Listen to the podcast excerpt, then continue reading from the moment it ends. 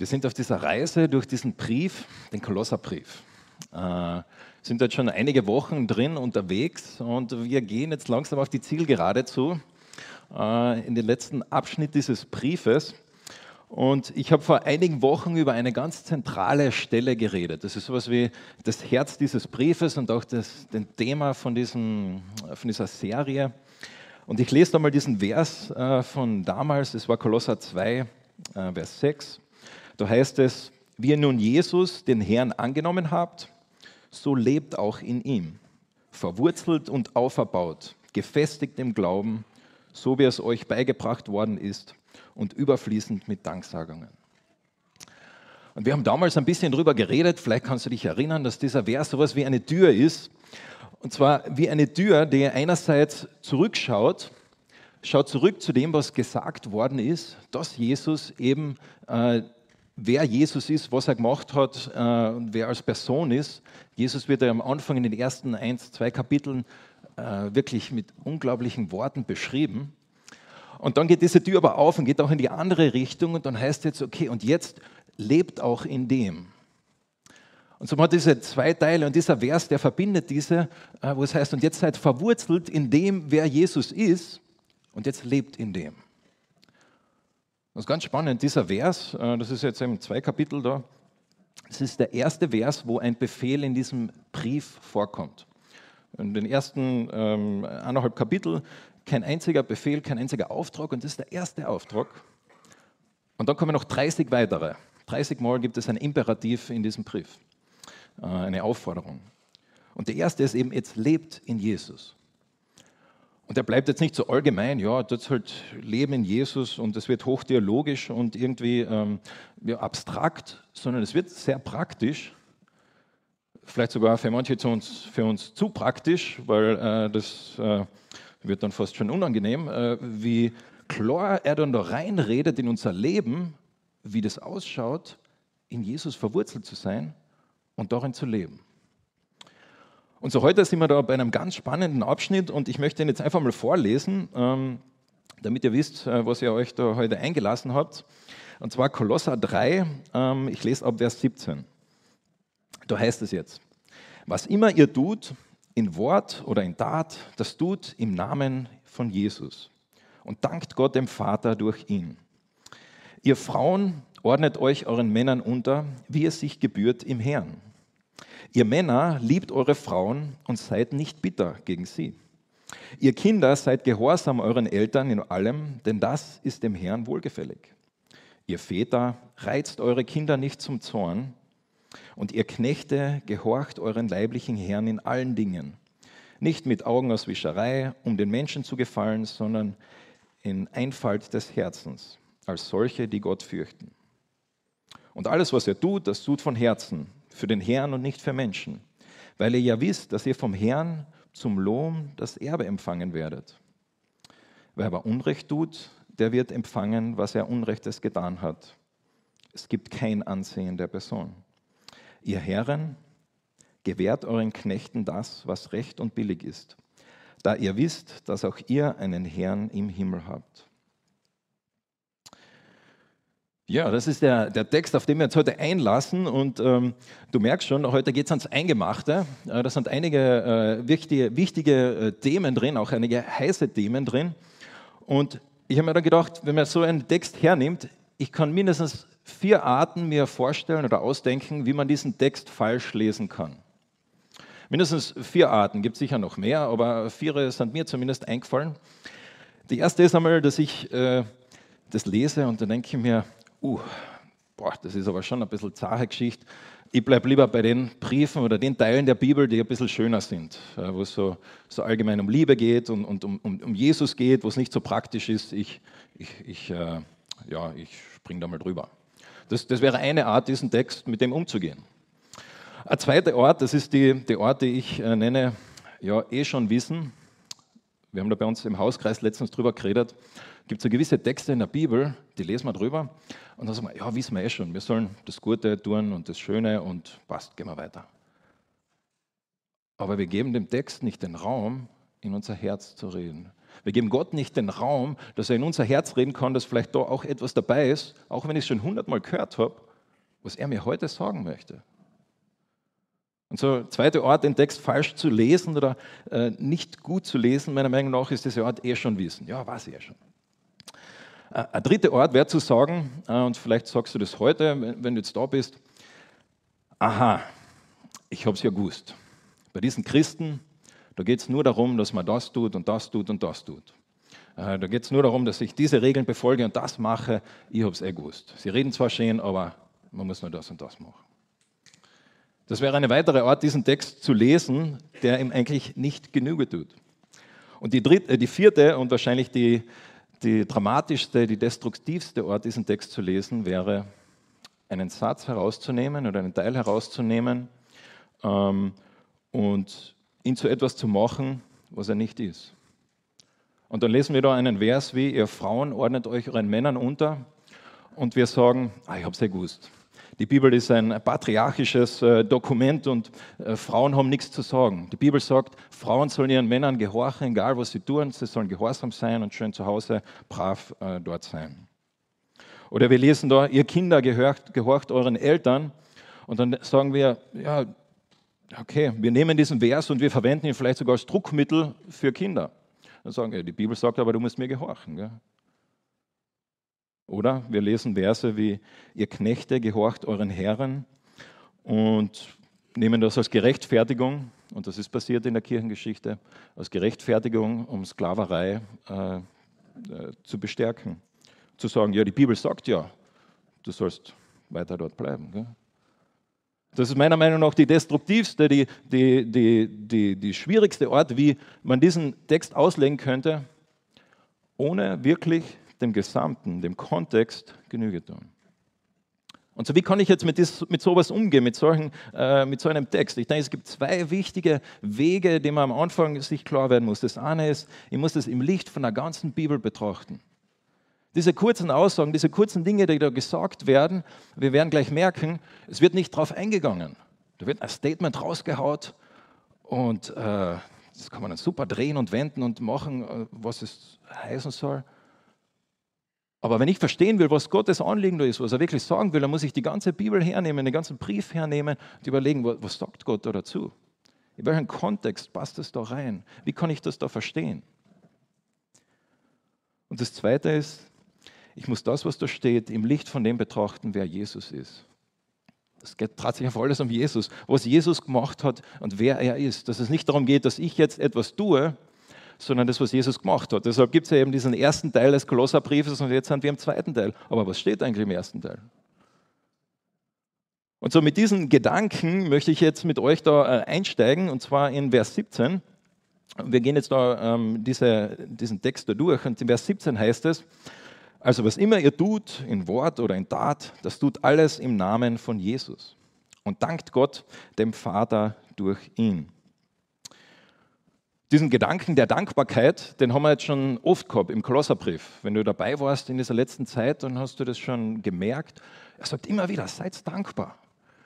Gott hat so viel für euch gemacht, seid dankbar. Und er gibt sogar einen Auftrag dafür, dankbar zu sein.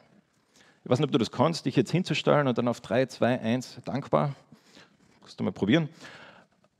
Aber Paulus sagt, seid dankbar. Wie geht das? Wie kann ich dankbar sein? Und dieser Gedanke geht wieder zurück auf das, was wir vorher gelesen haben, dieses Verwurzeltsein in Jesus. Und vielleicht, um das ein bisschen anders auszudrücken, habe ich was mitgebracht. Äh, ich war gerade auf der BEG Delegiertenversammlung und da haben sie diese Dinger da ausgeteilt. Das kann jetzt wahrscheinlich keiner lesen, außer der Ernst. Kannst du das lesen?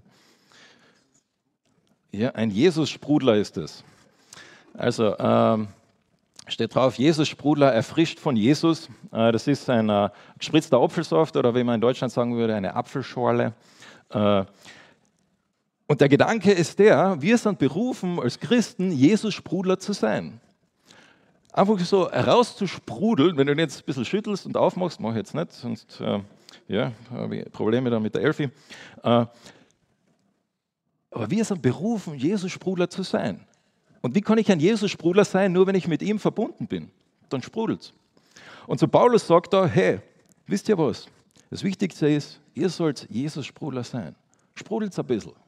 Sprudelt ein bisschen. Seid voll Dankbarkeit. Und das kann ich nicht irgendwie aus mir heraus machen, sondern eben nur in dieser Verbindung mit ihm. Und mit dem Gedanken wird er dann ganz praktisch. Und er steigt dann ein in die Familie. Und er sagt dann, in die Familie, zu jeder Person in der Familie, sagt er etwas. Und er sagt ihnen ganz praktisch, was es heißt, Jesus-Sprudler zu sein. Was es heißt, Jesus-Sprudler in dieser Situation, in der sie sind, zu sein. Dieser Text, äh, der Martin Luther hat es einmal Haustafel genannt. Es gibt einige solche Haustafeln in der Bibel. Haustafeln, da werden eben gewisse Personen aus der Familie angesprochen. Es gibt im Epheserbrief noch eine Haustafel, es gibt im 1. Petrus noch eine Haustafel, ich glaube im Titus gibt es auch noch eine. Ähm, und die werden angesprochen, jede Person. Und Paulus steigt da ein mit den Frauen und er sagt, ihr Frauen, ordnet euch euren Männern unter, so wie es sich gebührt im Herrn. Ja, also wir könnten jetzt äh, die ganze restliche Predigt nur über diesen Teil da reden. Äh, das werde ich nicht machen, ich werde das jetzt outsourcen. Und zwar, wir haben im Sommer, habe ich drei Stunden lang einen Bibelhalbtag über dieses Thema gemacht, Mann und Frau in der Bibel. Also du kannst da äh, online gehen bei Teams und dir das anschauen, ein 14-seitiges Dokument lesen, dich genau damit beschäftigen, äh, richtig da reinarbeiten, wenn das ein Thema ist, was dich wirklich beschäftigt. Aber was spannend ist, wenn wir jetzt diese Haustafeln uns anschauen, und dem, wie gesagt, es gibt mehrere, dann fangen die alle relativ ähnlich an. Im Epheser fängt ordnet euch einander unter in der Furcht Gottes. Im 1. Petrus ordnet euch deshalb aller menschlichen Ordnung unter um des Herrn willen. Im Titus am Ende dann erinnert sie, dass sie sich den Regierenden und Obrigkeiten unterordnen. Der Gedanke ist der, dass du, wenn du Christ bist, wenn du sagst, hey, ich folge Jesus nach, dass du einen Auftrag hast, dich unterzuordnen. Das ist ein Teil von dir, egal ob du jetzt Mann oder Frau bist, sondern es ist ein Teil von deinem Leben, dich unterzuordnen. Unter der Obrigkeit der Regierung, auch unter der Gemeindeleitung, aber auch, wie es da in Epheser heißt, deinen Mitbrüdern, Mitschwestern gegenüber. Und vielleicht hast du ein Problem jetzt mit diesem Wort unterordnen und das ist auch ein sehr geladenes Wort, aber vielleicht eine andere Art und Weise, das auszudrücken, ist, achte den anderen höher als dich selbst. Achte den anderen höher als dich selbst. Stell den anderen an die erste Position vor dich. Denke höher über ihn nach, als du über dich selbst nachdenkst. Im 1. Korinther 7, wo es um, auch um äh, die Rolle geht von Mann und Frau und, und, und Single sein und Ehe und so weiter, da ähm, sagt der Paulus, die Frau verfügt nicht über ihren eigenen Körper. Da redet jetzt von Ehefrauen. Die Frau, der gehört ihr eigener Körper nicht, sondern dem Mann. Was für eine radikale, was für eine verrückte Aussage eigentlich. Aber dann gibt es noch diesen zweiten Teil, wo er sagt, der Mann, dem gehört sein Körper auch nicht, sondern der gehört der Frau. Was für eine verrückte, krasse Aussage, was Gott da sagt, wo er sagt, hey, wir sind aufgerufen, als Männer und Frauen, und ganz besonders, er redet jetzt dazu Ehefrauen und Ehemännern, den anderen höher zu achten als uns selbst. Und das ist spannend, dass der Paulus, ich stelle mir das jetzt so vor, der Paulus hat einen Brief geschrieben und er hat, die haben äh, dem nicht, hat er nicht selbst geschrieben, sondern hat jemand gegeben, dem er dem diktiert hat und der ist aber vielleicht so hin und her gegangen und hat sich überlegt, okay, ich sage jetzt irgendwas zu den Familien. Ich möchte jetzt jeden anreden und was, was könnte ich jetzt sagen zu den Frauen? Was sage ich jetzt zu den Männern? Und vielleicht waren da Dutzende von Dingen, die ihm eingefallen sind, aber er hat zu jedem nur eine Sache gesagt. Das ist ganz interessant in dieser Haustafel. Und ich glaube nicht, dass er damit sagt, äh, das ist eine, das Einzige und das alles, sondern er nimmt eine Sache heraus, wo er denkt, das ist sehr wichtig. Und er sagt jetzt zu den Frauen, ordnet euch euren Männern unter. Und wir sehen in der Bibel, dass Gott Mann und Frau geschaffen hat, zwei Geschlechter. Und wir sehen auch, dass er sie verschieden geschaffen hat. Geschaffen hat. Dass er ihnen auch verschiedene Aufgaben gegeben hat, auch innerhalb der Ehe. In ihrer Verschiedenartigkeit ergänzen sie sich und komplementieren sich. Ein Ganzes. Und so ähm, gibt er diesen Auftrag und ich denke, er drückt damit einerseits etwas aus, was er da gar nicht sagt. Im Epheserbrief erklärt er das. Da erklärt er, hey, das ist ein Bild für etwas viel Größeres. Wir haben da auch einmal drüber geredet vor einigen Monaten. Das ist ein Bild für die himmlische Ehe, für die Beziehung zwischen Gott und den Menschen. Aber ich denke, es geht noch einen Schritt tiefer. Ich denke, es drückt auch etwas aus über unser Mannsein und unser Frausein. Und so, äh, liebe Frauen, liebe Ehefrauen, muss ich sagen, äh, wenn du jetzt heute da bist, dann kriegst du jetzt eine Hausaufgabe von mir. Wenn du heute äh, nach Hause gehst und mit deinem Mann redest, am Abend, ich hoffe, er redet noch, ähm, dann frag ihn eine Frage. Frag ihn, hey, fühlst du dich eigentlich von mir bestärkt? Fühlst du dich eigentlich, dass ich hundertprozentig hinter dir stehe? Fühlst du dich eigentlich, dass ich ähm, zu dir stehe in dem, was du machst? Oder fühlst du dich, dass ich dich vielleicht manchmal niedermache oder vielleicht sogar klein mache? Ich denke, Gott hat Mann und Frau da verschieden gemacht. Er hat uns Männer in einer Art und Weise gemacht, dass wir ähm, sehr äh, das brauchen, vor allem auch in dieser Beziehung zwischen Mann und Frau. Und jemand hat das einmal so ausgedrückt in einem englischen, äh, englischen Satz: A woman can make a man or break a man. Ist ein bisschen schwer zu übersetzen, aber dieser Gedanke, eine Frau kann einen Mann äh, bestärken äh, oder sie kann ihn brechen, wortwörtlich. Und so, liebe Ehefrauen, wenn ihr nach Hause geht, dann fragt, fragt es einmal, hey, fühlst du dich von mir bestärkt? Fühlst du, dass ich hinter dir stehe in dem, was du tust? Aber dann geht Paulus weiter und er redet zu den Männern und er sagt zu den Männern, ihr Männer liebt eure Frauen und seid nicht bitter gegen sie. Da sehen wir übrigens schon, dass Unterordnung nicht heißt, dass äh, kein Streit oder keine ähm, Konflikte sind, weil sonst könnten die Männer ja gar nicht bitter sein. Es ist keine Passivität. Aber er nimmt wieder nur eine Sache zu den Männern hätte ihnen sagen können, hey, seid dankbar für eure Frauen oder äh, seid freundlich oder ähm, äh, freut euch. Aber er sagt nur eine Sache. Er sagt, liebt eure Frauen. Und ich denke wieder, das drückt einerseits etwas aus von dieser himmlischen Ehe, wo ich jetzt nicht näher darauf eingehe, aber andererseits auch etwas aus von der Unterschiedlichkeit zwischen Mann und Frau. Und so, ihr Männer, wenn ihr heute Abend von euren Frauen äh, gefragt werdet, äh, dann habt ihr äh, jetzt gleich zwei Aufgaben. Die erste ist, wenn sie euch dann fragen, dann ähm, dann müsst ihr ein bisschen mehr sagen wie, ja, passt eh, was, das ist schwierig, das ist herausfordernd, aber ihr, ihr schafft es. Aber dann, wenn ihr dann ein bisschen geredet habt, dann stellt sie ihnen eine Frage. Und dann fragt sie mal, hey, fühlst du dich von mir geliebt? Nicht, warst du, ich dich lieb, sondern fühlst du dich von mir geliebt in dieser Woche?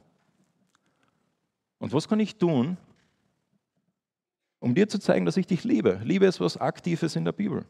Es ist etwas, äh, was tut. Wir sehen das äh, in dem, was Jesus getan hat. Es war was Aktives. Und so fragt sie, wie kann ich dich lieben? Und als er dann zu Männern und Frauen mit ihnen äh, sie adressiert hat, geht er dann weiter zu den Kindern. Der sagt, ihr Kinder, seid gehorsam euren Eltern in allem dem, in allem, denn das ist dem Herrn wohlgefällig. Es gibt viele Haustafeln auch außerhalb der Bibel, im äh, jüdischen Raum, im griechischen Raum, äh, aber in keiner Haustafel wird jemals ein Kind angesprochen. Aber hier werden Kinder angesprochen. Für Gott sind Kinder so wichtig. Es schätzt auf die gleiche Ebene. In allen anderen Haustafeln werden sogar nur die Männer angesprochen, aber da wird jedes Mitglied der Familie angesprochen, der sagt, äh, Kinder, seid gehorsam. Und klar, das kann man jetzt wieder in alle möglichen Richtungen dehnen und auslegen, äh, missverstehen, aber der Grundgedanke ist, dass Gott Eltern eingesetzt hat, um äh, Kinder zu erziehen, um sie in, äh, wachsen zu lassen, sie zu gedeihen. Und er redet dann zu den Vätern und er sagt, ihr Väter reizt eure Kinder nicht zum Zorn, damit sie nicht unwillig werden. Damals war das so, dass die Väter waren diejenigen, die die Verantwortung hatten für die Familie. Ich glaube, heute würde da stehen, ihr Eltern. Ihr Eltern reizt eure Kinder nicht zum Zorn, damit sie nicht unwillig werden. Ist das alles, was man über Kindererziehung wissen muss? Alle Eltern äh, haben jetzt ein Schmunzeln auf dem Gesicht. Äh, da gibt es noch viel mehr. Aber der Gedanke ist der, erzieht eure Kinder in einer Art und Weise, dass sie zu reifen Persönlichkeiten werden dass sie zu reifen Persönlichkeiten werden. Er zieht sie nicht so streng, dass sie mutlos werden, dass sie äh, dass vielleicht auch die Beziehung zerbricht, sondern seid für sie da. Und dann geht er noch einen Schritt weiter, macht was komplett Undenkbares und er redet zu den Knechten, zu den Sklaven. Er sagt, ihr Knechten, gehorcht euren Herrn in allen Dingen. Nicht nur mit Augendienerei, um den Menschen zu gefallen, sondern eben in Einfalt des Herzens, als Menschen, die Gott fürchten. Und alles, was ihr tut, das tut von Herzen für den Herrn und nicht für Menschen. In einer klassischen Familie damals waren Sklaven ein Teil der Familie. Für uns ist das jetzt schwer nachzuvollziehen, aber ein Drittel der Bevölkerung im Römischen Reich zu dieser Zeit sehr wahrscheinlich waren Sklaven. Es war ein normaler Teil äh, einer, ähm, einer Familie. Und wenn wir dieses Bild Sklaverei haben, ich weiß nicht, welche Assoziationen du damit hast. Ähm, die meisten von uns, vermute ich jetzt einmal, haben Assoziationen, die wahrscheinlich damit zu tun haben, was ähm, in Amerika äh, passiert ist, wo eine Rasse eine andere Rasse unterdrückt, versklavt. Oder was die Kolonialmächte, äh, England oder Spanien oder so weiter, in ihren äh, Kolonialländern gemacht haben. Das ist Sklaverei. Sklaverei im ersten Jahrhundert hat ein bisschen anders ausgeschaut. Dort konnte jeder Sklave sein. Es war nicht, dass eine Rasse eine andere Rasse irgendwie versklavt hat. Jede Person konnte ein Sklave werden. Ein Sklave war grundsätzlich jemand, der ähm, Teil einer Familie war. Es war jemand, der auch eine Ausbildung bekommen hat, der auch Verantwortung gehabt hat, auch gesellschaftlich Verantwortung, sowohl im Haus auch Verantwortung. Ähm, ein Sklave war jemand, der ähm, nicht äh, natürlich eine, eine, gewisse Bandbreite gegeben, aber ganz grundsätzlich ist dieses Bild von Sklaverei unterschiedlich im ersten Jahrhundert, wie es eben äh, dann später ist. Und das ist jetzt nicht, um zu sagen, ja, das war super, perfekt, äh, aber es ist mal ein bisschen zu erklären, wie die Situation damals war. Und der Paulus sagt jetzt eben nicht, äh, wie wir uns das jetzt vielleicht wünschen würden, ah, okay, jetzt sagt er was gegen die Sklaverei, sondern er redet direkt zu den Knechten. Und er sagt ihnen, gehorcht euren Herrn in allen Dingen. Und er redet dann sogar noch mehr über, über diese Knechte, über diese Diener. Ähm, und wir sind jetzt nicht in dieser Situation, dass wir jetzt äh, Sklaven oder Diener hätten, aber jeder von uns, die meisten von uns, sind Arbeitnehmer. Und ich denke, wir können das, was Paulus da sagt, wirklich auch auf unsere Arbeit anwenden. Lesen wir es noch einmal. Da sagt er, ihr Arbeitnehmer, gehorcht euren Herrn in allen Dingen. Nicht mit Augendienerei, um den Menschen zu gefallen, sondern in Einfall des Herzens mit Gottesfurcht. Gott möchte, dass du ein Leben lebst, das nicht aus Augenauswischerei und Augendienerei passiert, wo nur etwas passiert in deiner Arbeit, wo du etwas machst, wenn gerade jemand schaut. Wenn du weißt, ah, der Chef, der sieht jetzt das Projekt und das andere vielleicht nicht, okay, passt, mach halt so. Äh, oder der denkt, ah, wenn die Kollegen das sehen, okay, mach ich jetzt so weiter. Nein, sondern Gott äh, sagt, Dienst, ihr seid schlussendlich Diener in eurer Arbeit. Und egal wo das ist, ob das irgendwo in einem Möbelgeschäft ist, ob das äh, im Sozialbereich ist, ähm, ob das äh, als Polizist ist, ob das wo auch immer du Gott dich hingestellt hat. Er sagt, dort, was du machst, auch in der Schule, dort, was du machst, du machst es für Gott. Auch im Studium. Dort, wo Gott dich hingestellt hat, du dienst Gott. Paulus hat da wirklich ein Wort erfunden, das hat es gar nicht vorher gegeben, Augendienerei. Ähm, später hat sich das dann verbreitet, aber dieser Gedanke ist ganz klar, was unser Auftrag ist. Er sagt, alles, was ihr tut, das tut von Herzen für Gott und nicht für die Menschen. Uh, da wird es aber jetzt schon sehr praktisch, gell? was es heißt, mit Jesus zu leben, was es heißt, ihm nachzufolgen. Äh, nicht mehr so schön theologisch abstrakt, sondern auf einmal hat das was zu tun mit der Art und Weise, wie ich mit meinem Chef rede, mit der Art und Weise, wie ich mit meinen Kollegen umgehe. Und er gibt dann eine Begründung. Und er sagt ihnen dann in Vers 24, ihr wisst, dass ihr vom Herrn, also von Gott, zum Lohn das Erbe empfangen werdet. Denn ihr dient Jesus, dem Herrn. Er sagt, er sagt, ihr wisst, er redet dort zu Sklaven, er sagt, hey, ihr Sklaven, ihr werdet nie ein Erbe bekommen. Das war nie etwas, was ein Sklave jemals bekommen hätte können. Aber er sagt, alles, was ihr tut, tut ihr schlussendlich für Gott und Gott wird euch belohnen. Und das ist ein Prinzip, ein Konzept, was wir in der Bibel sehr oft finden, von dem auch Jesus redet, mit dem wir uns fast, wenn wir ehrlich sind, ein bisschen schwer tun. Jesus sagt zum Beispiel, sammelt euch Schätze im Himmel. Er gibt dir den Auftrag, Schätze im Himmel zu sammeln, das heißt, er sagt, tu Gutes, damit du im Himmel belohnt wirst. Er gibt äh, verschiedene Gleichnisse, wo, wo Jesus sagt, hey, tu Gutes, damit du belohnt wirst. Ich weiß nicht, wie es jetzt damit geht mit diesen Gedanken, aber ähm, auch hier sagt er das. Dient euren Herrn, dient euren Arbeitgeber, dient eurem Chef, auch wenn der ungerecht ist, auch wenn der euch in einer Art und Weise behandelt, die nicht gerechtfertigt ist, weil ihr wisst, dass ihr eines Tages von Gott belohnt werdet. John Piper hat sich sehr viel damit beschäftigt, mit diesem Gedanken, ähm, ähm, was es heißt, mit Gott zu leben, ist ein äh, amerikanischer Theologe und er hat es so ausgedrückt, er hat gesagt, Gott wird dann am meisten geehrt, wenn wir ganz und völlig in Jesus Zufriedenheit finden. Gott wird dann am meisten geehrt in deinem Leben, wenn du ganz komplett in Jesus zufrieden bist. Und wir alle haben Versuchungen, dass wir unsere Zufriedenheit in anderen Dingen suchen. Vielleicht, und wenn wir bei der Arbeit reden, dass wir Zufriedenheit finden in einer gewissen Stelle und einer gewissen Ansehen, was andere über uns denken. Aber er sagt, Gott wird dann am meisten geehrt oder angebetet, äh, geworshipped, gelobpreist, dann, wenn du völlig in ihm zufrieden bist. Und so diese Zufriedenheit in Gott zu suchen, das ist ja das, um was es da geht, dieses Lohn, diese, diese, äh, diese Dinge, die da versprochen werden. Das heißt, Gott zu suchen.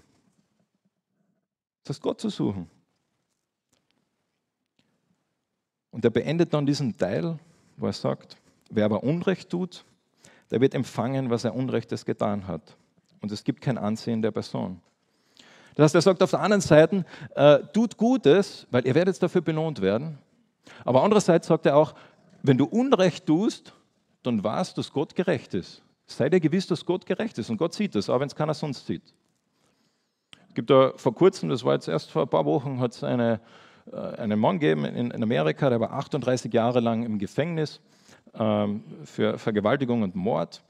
Äh, und nach 38 Jahren haben sie eine DNA-Probe gemacht und sind draufgekommen, das war der Forscher. War 38 Jahre lang im Gefängnis. Unrechtes Urteil. Äh, Wahnsinnsgeschichte, äh, wie er auch damit umgegangen ist, ist ein gläubiger Mann. Ähm, aber das ist Gott nicht. Gott spricht keine ungerechten Urteile. Wir müssen keine Angst haben, dass Gott eines Tages dich ungerecht beurteilen wird in das, was du gemacht hast.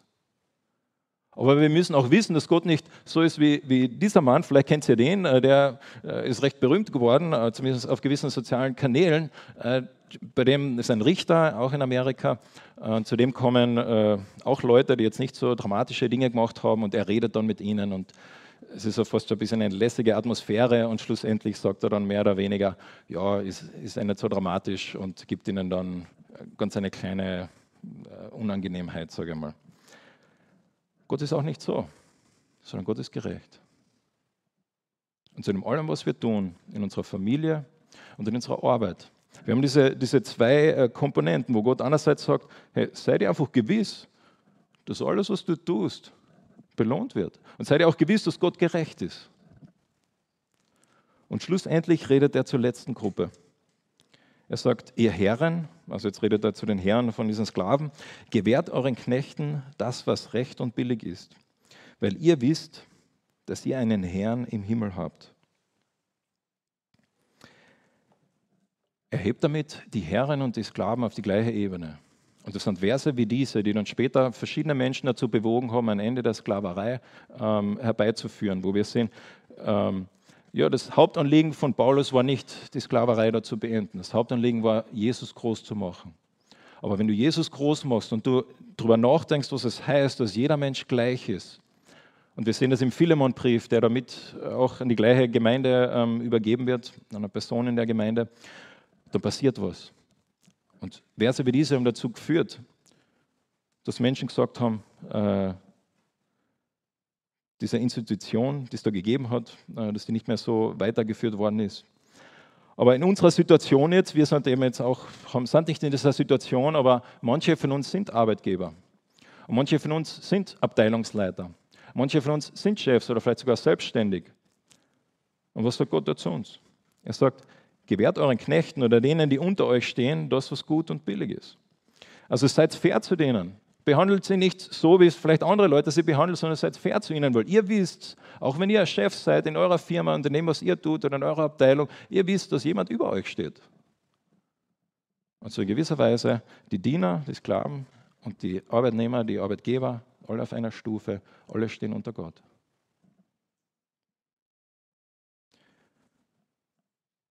Und schlussendlich, alle diese Dinge sehen wir in Jesus. Wir sehen in Jesus, wie Jesus sich dem Vater unterordnet. Wie Jesus sich dem Vater freiwillig unterordnet und der Vater sagt, geh und er geht. Wir sehen in Jesus, wie er uns liebt. Wir sehen in Jesus, wie er in diese Welt gekommen ist und sein Leben gegeben hat und uns geliebt hat. Wie ein perfekter Ehemann. Wir sehen in Jesus, wie er gehorsam war dem Vater und der Vater und er gesagt hat, hey Gott, ich will nicht, aber dein Wille, nicht mein Wille. Wir sehen in Jesus, wie er dient wie ein Knecht, wie ein Diener, wie er seinen Jüngern die Füße wascht. Und wir sehen in Jesus, wie er auch gerecht ist, wie er eines Tages wiederkommen wird und uns richten wird auch. Wie er unser Herr ist. Und so all diese Dinge, diese verschiedenen Lebensrollen, die Paulus da anspricht, er hätte viele Sachen sagen können, aber all diese Dinge finden ihre Erfüllung in Jesus. Und du und ich, wir sind jetzt eingeladen, da Jesus Sprudler zu sein, dort, wo Gott uns hingestellt hat und dort zu sprudeln und dort äh, das auszuleben. Nicht, weil wir so super sind und weil wir alles verstanden haben, sondern weil er in uns ist und weil er in uns wirkt. Das ist unser Privileg und das dürfen wir machen. Ich möchte mit uns beten.